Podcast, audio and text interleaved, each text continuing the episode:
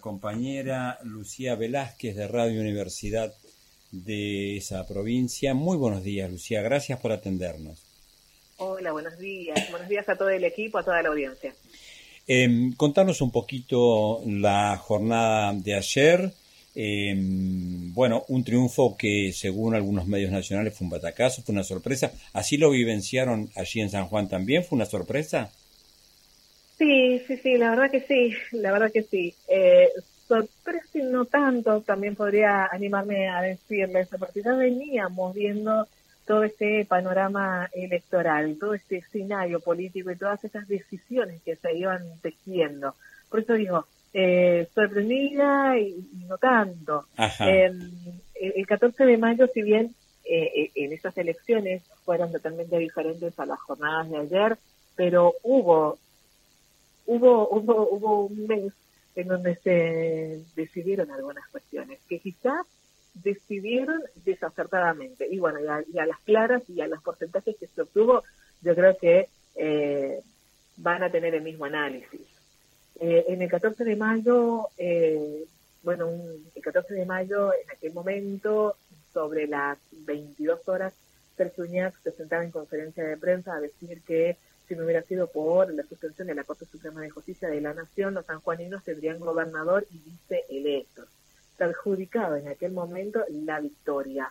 Ese fue un termómetro bastante claro que pudo obtener Sergio Uñac.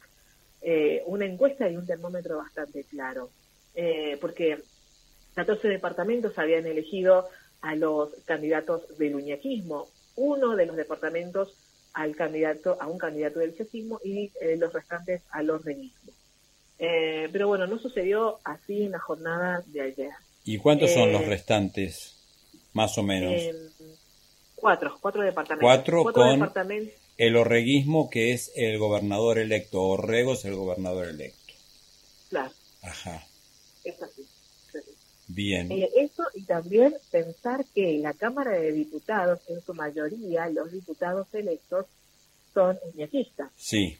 Dos tercios de la Cámara de Diputados son ocupados por eh, candidatos electos eh, o diputados electos uñaquistas. Entonces se la va a ver bastante difícil, bastante complicada ahí al, al organismo.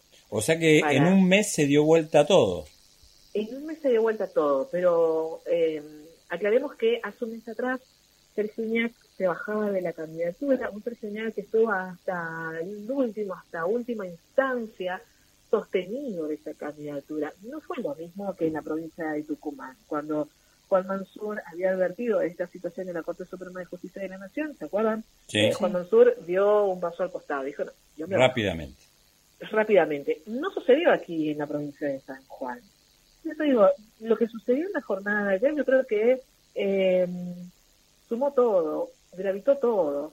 Esa decisión tardía de bajarse, de coserse, yo creo que también lo advirtieron. O sea que eh, eso lo, lo, ubicarías en los errores que comete eh, Sergio Uñac. Sí, eso y también haber elegido a su hermano a su hermano, a, Rubén Uñac. Un Rubén Uñac que si bien ha sido candidato y ha sido, ha sido vicegobernador de José Vicioja, ha sido presidente de la Cámara de Diputados, eh, diputado nacional actual, eh, eso no le valió.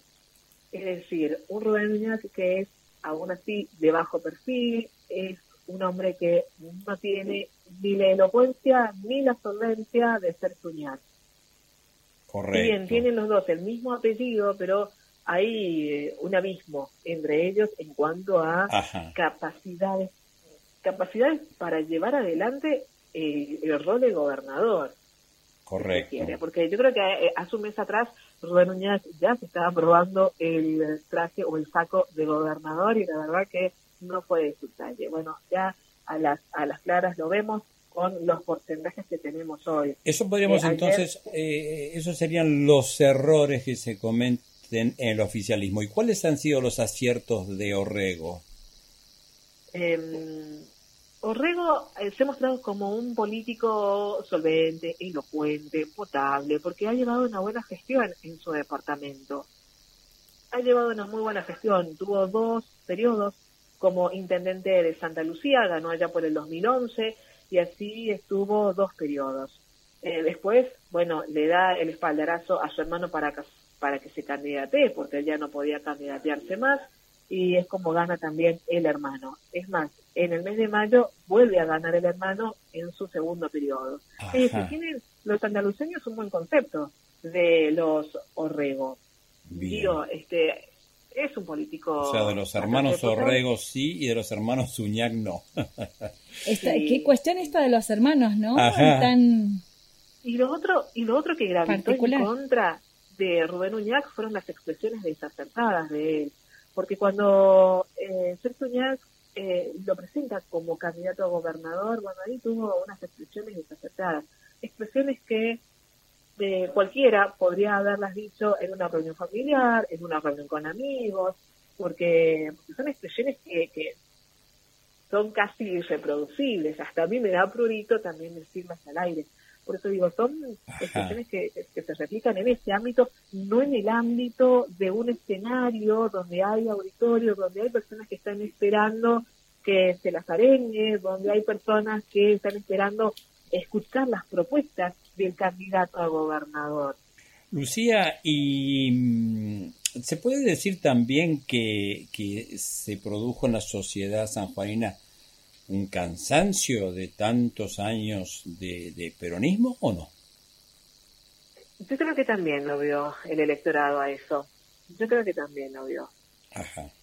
Y hay, hay un cansancio, hay un hastío, porque encima hay eh, problemas sociales que no se han resuelto. El año pasado, a mitad del año pasado, los docentes provinciales se manifestaron espontáneamente en las calles y la verdad que hubo una manifestación importante porque eran columnas de docentes que provenían de diferentes departamentos reclamando eh, los bajos salarios que tenían, reclamando una mejora salarial en ese sentido. Y ese año se volvía a replicar la misma situación en el mes de febrero, en el mes de marzo, en el mes de abril. Y una respuesta por parte del gobierno actual que vino tardía, eh, que vino en el mes de abril finalmente, y los docentes que habían dicho en este último tiempo, en el mes de mayo, que eh, ese acuerdo al que habían arribado no se estaba respetando del todo. Y, y, es más, les digo que en el mes de marzo, cuando lo, en el mes de marzo de este año y el año pasado también cuando se manifestaron, no solamente eran los docentes manifestándose, sino que habían otros sectores de la población que se manifestaban también, que salieron a las calles a manifestarse, como es el sector de los médicos residentes, que estaban también cobrando allí un salario eh, muy mínimo, eh, los empleados de la construcción, también lo mismo, y así, bueno, vamos sumando eh, esos sectores. Por eso, digo, e-, estas situaciones también las tenía en cuenta la gente. Y hoy, justamente, bueno, un taxista me decía, bueno, también los policías de la provincia también estaban en disconformidad con esto. Y esto, bueno, y también, bueno, la inseguridad, la inflación, que son temas eh, que gravitan en toda la ciudadanía, que son temas que ya se vienen ayudando hace mucho, no solamente en la provincia, sino bueno, en todo el país, ¿no?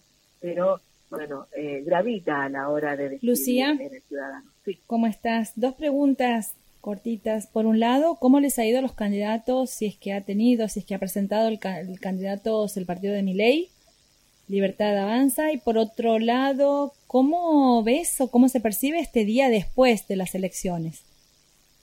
Bueno, eh, en primera instancia, acerca de los candidatos de Milay. Milay, recordemos que eh, es un hombre que había desconocido a los candidatos aquí en la provincia de San Juan, los candidatos de él. Eh, recordemos que uno de los candidatos de él, que es eh, Sergio Vallejos, quien había salido al cruce de la candidatura de Sergio Uñac en su momento, que fue uno de los primeros que presentó la impugnación o para que se impugne la candidatura, era un candidato de Milay, pero Milay lo desconoció como candidato. Es así que Sergio Vallejos se va a encolumnar en las filas de Cambiemos. Bueno, ayer sacó un bajísimo porcentaje de igual forma a Vallejos, pero bueno, ese porcentaje ínfimo le valió también para Orrego, porque bueno, Orrego pudo traccionar al menos ese porcentaje. Sí, eh, por el otro lado, eh, en cuanto a, a, a Milay, estamos hablando, bueno, quedaron tres candidatos. Uno de esos tres, bueno, es eh, un muchachito joven, Agustín Ramírez, que es el que ganó de, de, los tres que se presentaron, porque después tenemos a una mujer, Paula Mier, y Yolanda Agüero. Eh, ellos se encolumnaron detrás de las ideas de mi ley, es más, algo muy discutido también aquí en la provincia era que no podían tener en sus boletas la imagen justamente de mi ley. Pero bueno, finalmente eh, esa disposición al menos no, no, no te respeto y los pudieron, digo, presentarse así como candidatos de mi ley y, bueno, y mi ley estaba ahí en, la imagen de mi ley estaba en las, en las boletas. Desarrollo y libertad se llama. Eh, si bien sacaron un porcentaje bajo, de igual forma, ¿qué dicen ellos? Bueno, nosotros nos posicionamos como tercera fórmula, nos consolidamos como tercera fórmula. Ah, cerca del 4% sacaron, no llegan al 3.8. Cerca del 4%, 16.199 votos. Sí, exactamente. Y después en cuarto lugar quedó a la izquierda. Perfecto, bien. Bueno, eh, ¿enojado José Luis Gioja? Y estaban ayer como masticando el hecho de haber perdido las elecciones. Ajá. Sí, lo encontré enojado eh, el 14 de mayo. Sí. Sí, lo encontré enojado eh, en esos días previos. Bien. Porque él decía en ese momento, nosotros eh, estas elecciones las llevamos muy a pulmón, estuvimos rascando la olla para poder llevar estas elecciones adelante. Él hablaba de, de las impresiones, impresiones de las boletas, que son muchísimas, y decía en ese momento cada boleta sale a 20 pesos, y bien es mucho, pero bueno, eso multiplicado en la cantidad de electores eh, es como... La última, la última pregunta, eh, ¿qué expectativa genera Orrego? Porque es un hombre de Juntos por el Cambio, aunque tiene su propio partido, pero es un hombre de Juntos por el Cambio, pero uno lee la plataforma, por lo menos lo que publica en su página oficial, y y no menciona eh, nada que ver con, con ajustes. Eh, ¿qué, cómo lo definirías brevemente? ¿Qué, qué expectativa genera? Eh, Orrego, gobernador electo. Sí.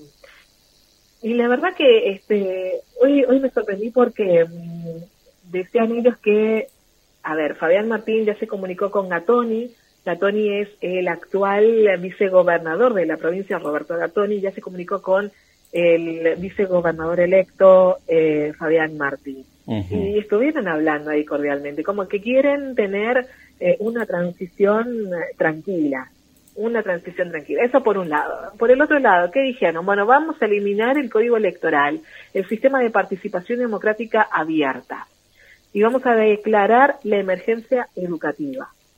Eso en primera instancia. Esto es lo que ya dijeron que van a hacer, bueno, es lo que dijeron en campaña, pero dijeron que, bueno, esas van a ser una de las primeras decisiones que van a tomar y esperan que, bueno, eh, la, la mayoría de la Cámara de Diputados pueda acompañarlos en, en ese sentido.